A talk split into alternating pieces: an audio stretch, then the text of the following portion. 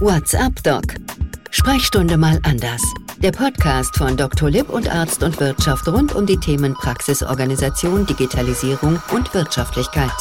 Mit Dr. Dirk Heimann.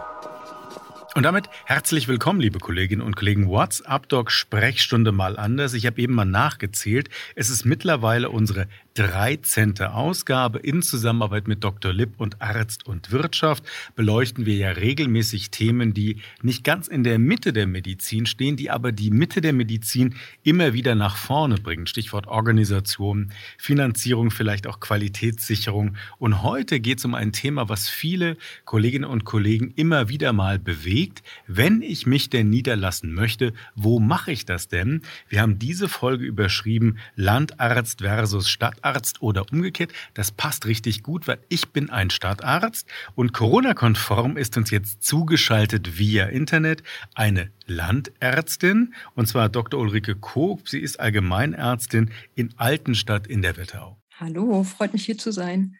Jetzt sind Sie eine Landärztin, Frau Kollegin Cook, auf dem Weg zur Fachärztin für Allgemeinmedizin. In den letzten Zügen, sagt man so schön, im Praxisteil. Warum sind Sie aufs Land gegangen? Ja, geplant war das eigentlich nicht. Also eigentlich wollte ich Pathologin werden. Das ist ja schon ein Unterschied. Pathologe und Allgemeinmediziner, da liegt ja oder da liegt ja mindestens das Leben dazwischen. Richtig, genau. Und das ist eigentlich ein Weg gewesen, den ich mir so auch tatsächlich nicht hätte vorstellen können. Aber ich bin mehrere Fachrichtungen durchlaufen nach dem Examen und war nie ganz zufrieden. Also ich hatte immer das Gefühl, dass mir irgendetwas fehlt. Und so spannend ich die Pathologie von seiner wissenschaftlichen Seite fand, hatte ich immer das Gefühl, keine Ärztin zu sein. Und dann bin ich irgendwann in die Forschung und auch mal ganz kurz in die Pharmaindustrie gegangen. Aber wie gesagt, es fehlte mir immer irgendwas. Und am Ende dachte ich, na ja, dann mache ich eben innere Medizin, gehe ich mal zurück zu den Menschen. Und daraus wurde dann die Allgemeinmedizin, weil ich dann einfach in die Praxis gehen wollte und bin dann dort geblieben und habe dort genau das gefunden, was mir gefehlt hatte. Das war jetzt ja die Antwort auf die Frage, warum Sie Allgemeinmedizinerin werden wollen in diesen letzten Zügen. Es war noch nicht die Antwort auf die Frage, warum Sie aufs Land gegangen sind. Das hat sich eher durch Zufall ergeben. Also das hätte ich nicht gewusst vorher, ob ich jetzt Stadtärztin oder Landärztin werden möchte, aber ich bin aus familiären Gründen aufs Land gezogen ähm, und dann irgendwie hängen geblieben. Jetzt habe ich ein bisschen über Sie nachgelesen. Frau Kollegin Cook hat mir das alles auch hier mit ins Studio genommen. Es raschelt so ein bisschen, man hört das richtig ganz analog heute mal bei WhatsApp Doc Sprechstunde mal anders. Es gibt eine Kampagne, die Haus- und Fachärzte von morgen Lass dich nieder, der Kassenärztlichen Bundesvereinigung. Da gibt es ein Porträt über Sie. Ist ganz spannend, wenn man auf diese Seite geht, sieht man viele Frauen, nur zwei Männer, also genau mal andersrum als sonst. Unter anderem steht hier drin, Sie seien aufs Land gegangen, weil dort die ländliche Struktur besonders familienfreundlich sei. Jetzt gebe ich zu, ich habe es nicht ganz verstanden, weil eigentlich sagt man ja, so im städtischen Bereich hat man mehr Infrastruktur, mehr Kitas, die haben länger auf, die sind flexibler vielleicht auch als auf dem Land. Stimmt das oder haben Sie eine ganz andere Erfahrung gemacht? Also damit haben Sie natürlich recht, dass die Infrastruktur in der Stadt grundsätzlich besser ist, aber für Kinder oder für Familien finde ich es auf dem Land insgesamt angenehmer. Also ich habe in Darmstadt mein PJ gemacht, dann bin ich mit meinem großen Sohn ähm, schwanger gewesen und dann hat man uns überlegt, okay, also wir möchten jetzt eigentlich nicht mehr in einer kleinen Stadtwohnung wohnen, sondern wir möchten gerne raus aufs Land, wo die Kinder sich frei bewegen können, wo ich eben nicht an der Bundesstraße lebe und Sorge haben muss, dass mein Sohn irgendwann über die Straße rennt und vielleicht irgendwie überfahren wird. Ähm, und dann hat sich die Gelegenheit ergeben, dass wir ein Haus auf dem Land gefunden haben, was eben noch dazu kam, deutlich preisgünstiger war als in der Stadt. Und hier auf dem Dorf, auf dem ich jetzt wohne, gibt es auch Kindergarten und Schulen. Die Einkaufsmöglichkeiten sind begrenzt. Man braucht natürlich für alles ein Auto. Aber insgesamt finde ich es schöner, wenn die Kinder auf dem Land groß werden können. Das war ja so der familiäre Aspekt. Wenn wir jetzt genau. mal auf das Berufliche schauen, dieser Artikel, den ich eben zitiert habe, dieses Feature ist überschrieben, ich habe gelernt, an meine Grenzen zu gehen. Das scheint damit zusammenzuhängen, dass Sie früher mal Taekwondo gemacht haben und sich sehr stark darauf konzentriert haben, also auf das Tun des Taekwondos. Wenn man im ländlichen Bereich ist, ist die Arztdichte oft geringer. Spezialisierte Kolleginnen und Kollegen vom Cardio bis hin zum Pneumologen sind häufig schwerer zu erreichen. Heißt aber im Umkehrschluss, Sie müssen viel mehr im hausärztlichen Setting tun. Gehen Sie da an Ihre Grenzen? Manchmal schon. Also manchmal alleine durch die Taktung, die wir in unserem Alltag haben. Ähm, ich bin nicht sicher, ob das beim Stadtarzt nicht genauso ist. Also das kann ich jetzt nicht hundertprozentig beurteilen, weil ich ja noch ähm, nie in, in der Stadt als Hausärztin gearbeitet habe. Was ich aber definitiv beurteilen kann, ist, dass wir sehr viel selbst machen müssen, sehr viel Diagnostik selbst machen müssen. Und ich behaupte mal, dass das in der Stadt anders ist, weil eben die Facharztdichte, wie Sie gerade gesagt haben, in der Stadt einfach anders ist. Wir brauchen zum Teil sechs Monate, äh, bis wir unsere ähm, Patienten zu Kardiologen schicken können. Der nächste Rheumatologe hat Termine in zwölf Monaten, manchmal sogar erst in drei Jahren. Also dann wird uns gesagt, nee, bitte, also äh, schickt einfach keine Patienten, wir können niemanden nehmen. Und das heißt, also wir machen im Prinzip so die gesamte Palette an Behandlungen von ja, klassisch Husten, Schnupfen, Heiserkeit über kleine Chirurgie, Hauterkrankungen, Ultraschall von Schilddrüse und Bauch, kardiologische Basisdiagnostik. Also im Prinzip machen wir, ich sag mal, fast alles. Also Sie gehen, das klingt zumindest so, wenn man sich die Breite nochmal anhört, das klingt ja schon so, dass Sie eigentlich jeden Tag dann so ein bisschen was Neues machen müssen. Ja, eigentlich schon. Es ist natürlich sehr viel Routine dabei. Das ist natürlich im hausärztlichen Bereich so. Aber man weiß nie, was an diesem Tag auf einen zukommt. Und das macht den Beruf aber natürlich auch sehr spannend. Und das ist denke ich, auch das, was mir vorher bei den Berufen gefehlt hatte. Eine gewisse Routine ist ja immer gut, also das braucht man ja, glaube ich, auch in seinem Arbeitsumfeld. Aber dadurch, dass man doch jeden Tag so viele Patienten sieht, hat man eben jeden Tag auch einfach neue Herausforderungen. Das mag ich an dem Beruf sehr. Wenn Sie jetzt so lange auf einen Termin bei einem Kollegen warten müssen für Ihre Patientin, für Ihre Patienten, wie ist das dann? Frustriert das nicht dann auch manchmal? Sie haben zum Beispiel den Verdacht auf eine Herzinsuffizienz und der Kardiologe, der kann aber erst in sechs Monaten. Was machen Sie bis dahin? Wir machen es selbst. also es ist schon so, dass man dann schon frustriert ist, das schon, aber man kennt diese Situation ja. Das ist ja nichts Neues, dass man versucht, seine Patienten irgendwo unterzubringen und dann kommen die Patienten vielleicht erstmal frustriert ähm, auf einen zu und sagen, hier, ich habe da und da versucht, einen Termin zu bekommen, aber es ist nichts zu machen. Dann kann man natürlich seine Kontakte spielen lassen und ruft dann als Praxis dort mal an und sagt, es ist wirklich wichtig, können Sie bitte versuchen, den und den Patienten zu sehen. Man kann auch manchmal einfach auf dem kurzen Dienstweg die Kollegin, den Kollegen anrufen und sagen, können Sie mir mal hier fachlich einfach einen Rat geben und dann bestelle ich den Patienten wieder zu mir in die Praxis und dann macht man es so. Und teilweise, wenn es wirklich so ist, dass es dem Patienten nicht gut geht, meine Krankenhauseinweisung ist immer eine Option, das versuche ich aber zu vermeiden, ähm, sieht man die Patienten eben täglich in der Praxis. Dann sagt man, und dann kommen sie morgen wieder und dann kommen sie übermorgen wieder und dann kommen sie nächste Woche wieder, bis ich weiß, wie es ihnen geht oder ob es ihnen besser geht. Das klingt nach einer anderen Versorgung als im städtischen Bereich. Wenn wir jetzt vielleicht ein paar Wochen nochmal zurückdenken. Wir alle waren in diesen Corona-Wellen eingebunden, sei es mit der Unsicherheit der Patientinnen und Patienten, sei es jetzt gerade auch beim Impfen. Zum Beispiel auch das wird wahrscheinlich bei Ihnen im ländlichen Raum massiv in der hausärztlichen Praxis stattgefunden haben. Gleichzeitig berichten Sie davon, dass Sie dann vielleicht Patienten sehr hochfrequent sehen müssen, weil die ländliche Versorgung eben nicht so dicht ist wie im städtischen Bereich. Wie schaffen Sie das alles? Das fragt man sich manchmal auch, aber es ist wirklich so, dass man ähm, jetzt in der Corona-Zeit sich sehr gut organisiert hat. Also es gab zum Beispiel eine spezielle Infektsprechstunde und Patienten mit Infektsymptomatik kamen dann eben nach der regulären Sprechstunde, damit man einfach sich in der normalen Sprechstunde nur um die, naja, eben nicht infektiösen Krankheiten kümmern konnte. Das Impfen wurde auch auf die freien Nachmittage gelegt. Das macht man ja auch nicht zwischendurch also letztlich, klar, es war mehr Arbeit, mehr Organisation und ohne ein gutes Team geht da gar nichts. Und ich glaube, wir haben wirklich das Beste, das es gibt. Und die haben so rangeklotzt und so viel gearbeitet und trotzdem ist die Stimmung irgendwie immer gut geblieben und das ja, hält einen ja auch über Wasser. Aber warum ist die Stimmung gut geblieben? Hängt das an gemeinsamem Tun zusammen. Das ist ja auch ein Thema, was wir bei WhatsApp Doc Sprechstunde mal anders immer wieder berühren. Wie schafft man es, die Motivation, und Sie haben es ja gerade dargestellt, wenn so viele Distraktoren, hat mein früherer Chef immer gesagt, aufeinandertreffen und das immer auseinanderreißen, was man da gerade tut und das versuchen. Wie halten Sie dann Ihr Team zusammen? Also gut, zum einen bin ich ja nicht alleine. Also ich sehe mich ja noch nicht als Chefin, auch wenn unsere ähm, MFAs das anders sehen. Aber ich habe ja zwei ähm, Chefs, das ist eine Praxisgemeinschaft.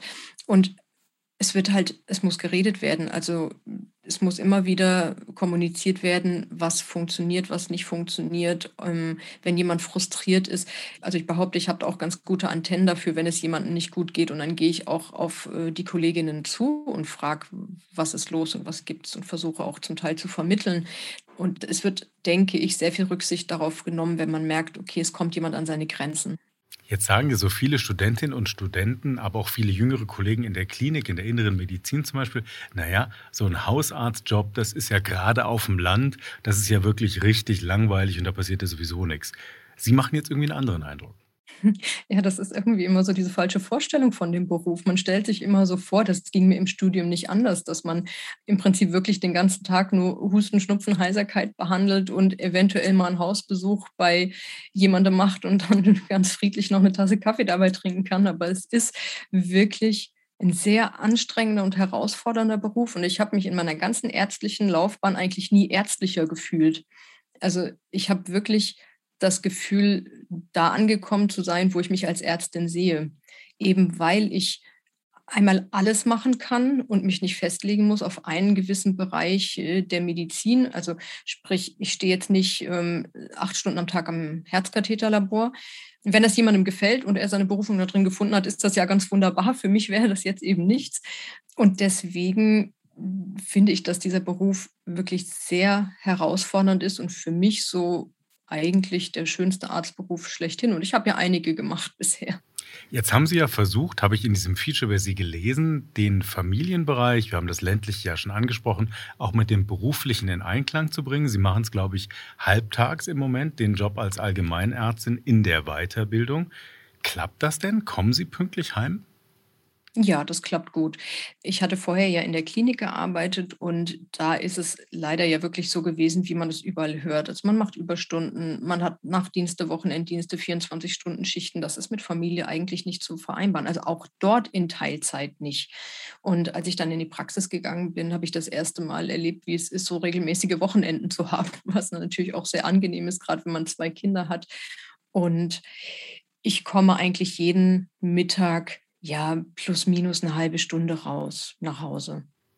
Also ich könnte mir vorstellen, an dieser Stelle wird es hunderte E-Mails hageln, die sagen, das will ich auch haben, weil Sie haben es gerade skizziert, die Wochenenddienste, die Nachtdienste, das auch Alleinsein als junger, vielleicht eher unerfahrener Kollege, unerfahrener Kollegin in der Klinik dann den Oberarzt zwar rufen können, aber es eigentlich doch nicht wollen, aus Angst, man hat irgendwas falsch gemacht oder müsste es eigentlich wissen. Da haben Sie schon den Eindruck, wie ich Sie eben verstanden habe, da sind Sie jetzt irgendwie angekommen. Ja, definitiv.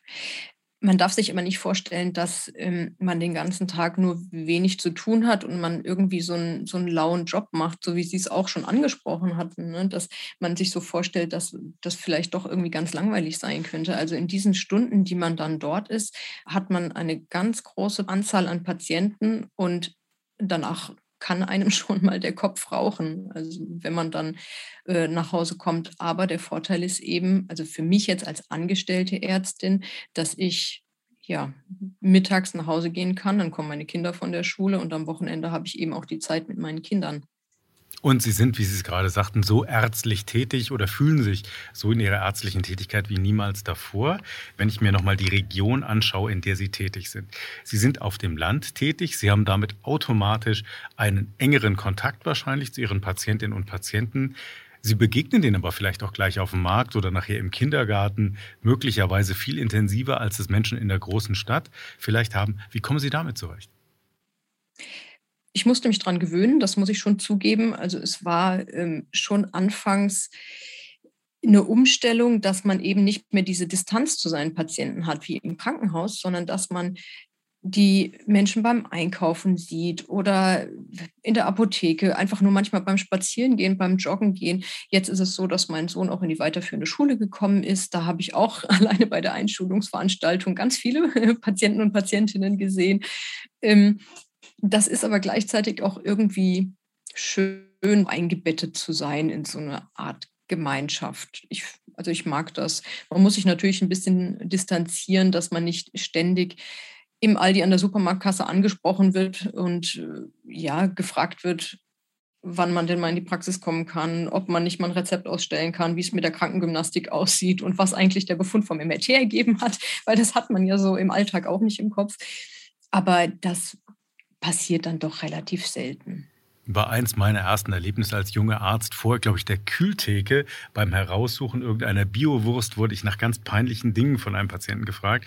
Das musste ich auch lernen, muss ich sagen. Aber vielleicht darf ich da nochmal nachfragen. Jetzt haben wir ja über Jahre diese neutrale Affektivität antrainiert bekommen. Man hat versucht, uns das beizubringen, diese Distanz. Und jetzt leben Sie und arbeiten dann inmitten von Menschen, die vielleicht im ländlichen Setting, ich stelle es mir mal klischeehaft so vor, Sie haben es gerade von der weiterführenden Schule erzählt, dann doch näher sich auch privat kommen. Sie haben es so ein bisschen anklingen lassen. Das muss ich aber auch mögen, dann Teil dieser Gesellschaft zu sein, in der ich lebe und in der ich auch Menschen sehr nahe komme durch meinen Beruf.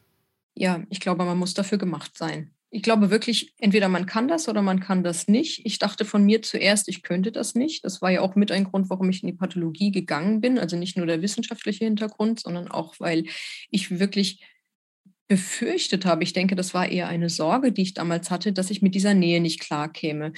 Tatsächlich war es genau andersrum. Also ich mag das sehr, dass Patienten zu mir kommen, dass sie gerne zu mir kommen, dass sie mir Dinge anvertrauen und ich wirklich so eine Vertrauensperson für sie geworden bin und nicht einfach nur so jemand, der ja mal auf Distanz am Patientenbett steht und ja die, die Laborergebnisse erzählt.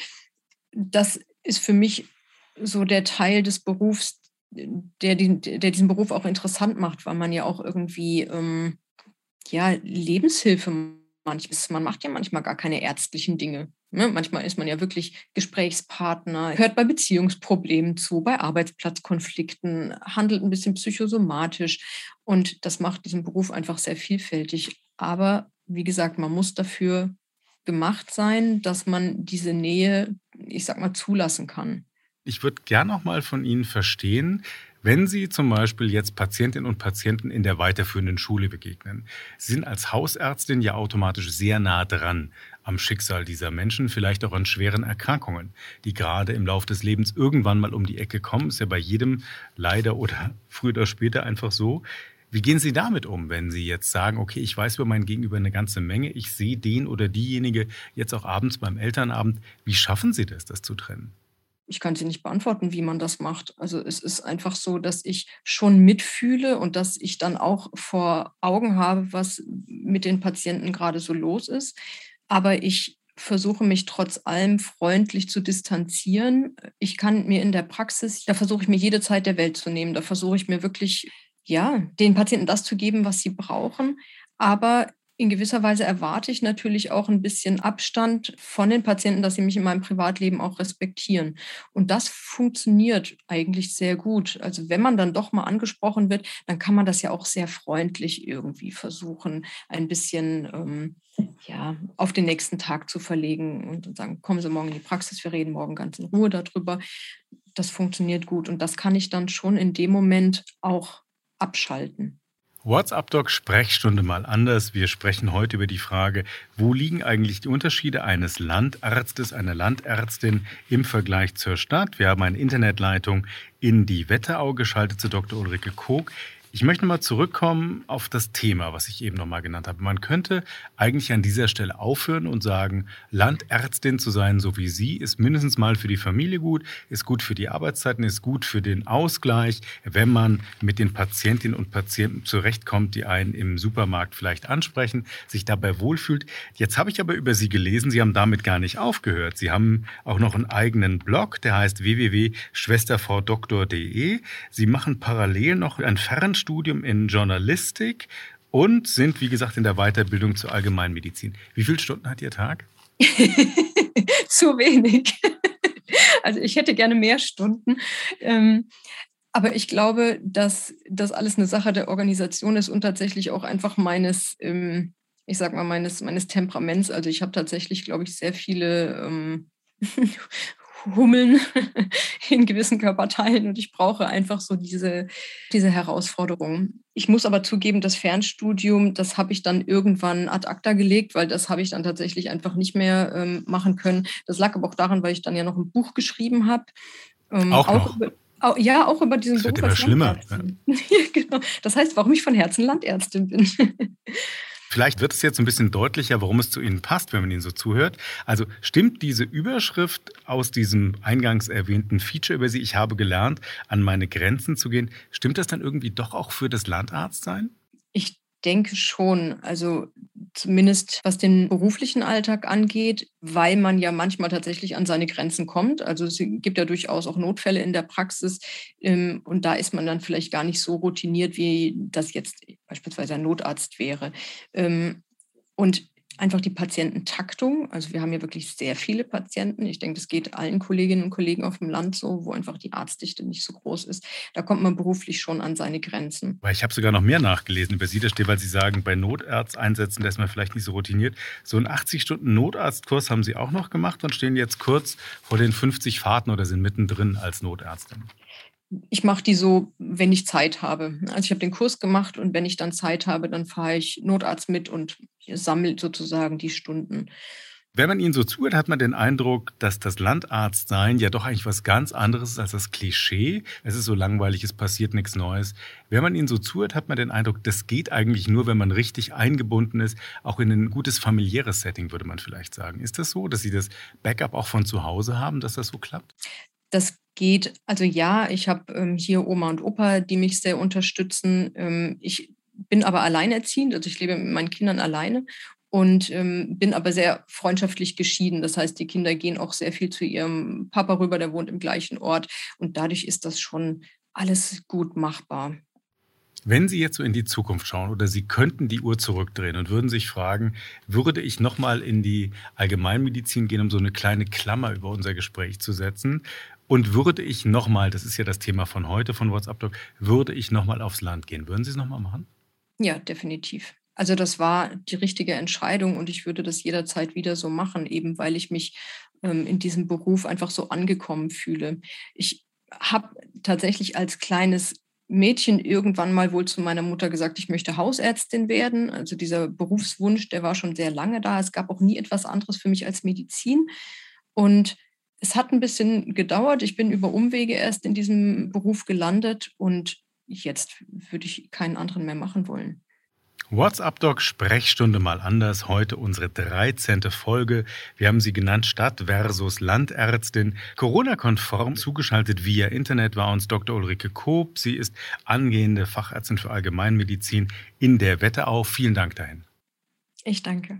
Und wenn Sie weiterführende Informationen haben möchten, das geht. Gemeinsam mit Dr. Lipp und Arzt und Wirtschaft gibt es vertiefende Informationen. Beginnen wir vielleicht mal mit Dr. Lipp. Dort gibt es einen neuen Praxisratgeber. Der beschäftigt sich genauso wie unsere heutige Podcast-Folge mit der medizinischen Versorgung im ländlichen Raum. Das ist ja, wie Sie alle wissen, eine Riesenherausforderung. Es geht dabei nicht nur um den Status quo, sondern betrachtet auch die verschiedenen Maßnahmen und eben Lösungsvorschläge, wie eine in der Zukunft sichergestellt werden könnte. Der Praxisratgeber steht ab jetzt zum Download für Sie bereit, überall dort, wo Sie auch diesen Podcast gerade hören und hören können. Auch von Arzt und Wirtschaft gibt es ein vertiefendes Angebot, nämlich auf deren Website. Die Rubrik heißt Praxis, die Unterrubrik Praxiskauf. Da gibt es einen Beitrag zum Thema Praxisgründung, Förderung für Landärzte zeigt allmählich Wirkung. Ist ja gerade dann wichtig, wenn man das ein oder andere Investment tätigen muss, Übrigens auch, so sei der Verweis gestattet, auf unsere anderen Folgen. Da geht es ja unter anderem um die Finanzierung, um die Personalführung. Also alles Dinge, die Kolleginnen und Kollegen, die gerade aus der Klinik kommen, möglicherweise nicht ganz so gerade auf der Pfanne haben, weil sie es bisher eben nicht tun mussten. WhatsApp-Blog Sprechstunde mal anders. Das war es für heute. Wir freuen uns auf Sie in unserer 14. Folge. WhatsApp-Doc Sprechstunde mal anders. Der Podcast von Dr. Lipp und Arzt und Wirtschaft rund um die Themen Praxisorganisation, Digitalisierung und Wirtschaftlichkeit. Mit Dr. Dirk Heimann. Dieser Podcast-Service für Ärztinnen und Ärzte wurde Ihnen von unserem Content-Partner, der Dr. Lipp GmbH aus Berlin, präsentiert. Dr. Lipp ist auch für den Inhalt dieses Podcasts verantwortlich.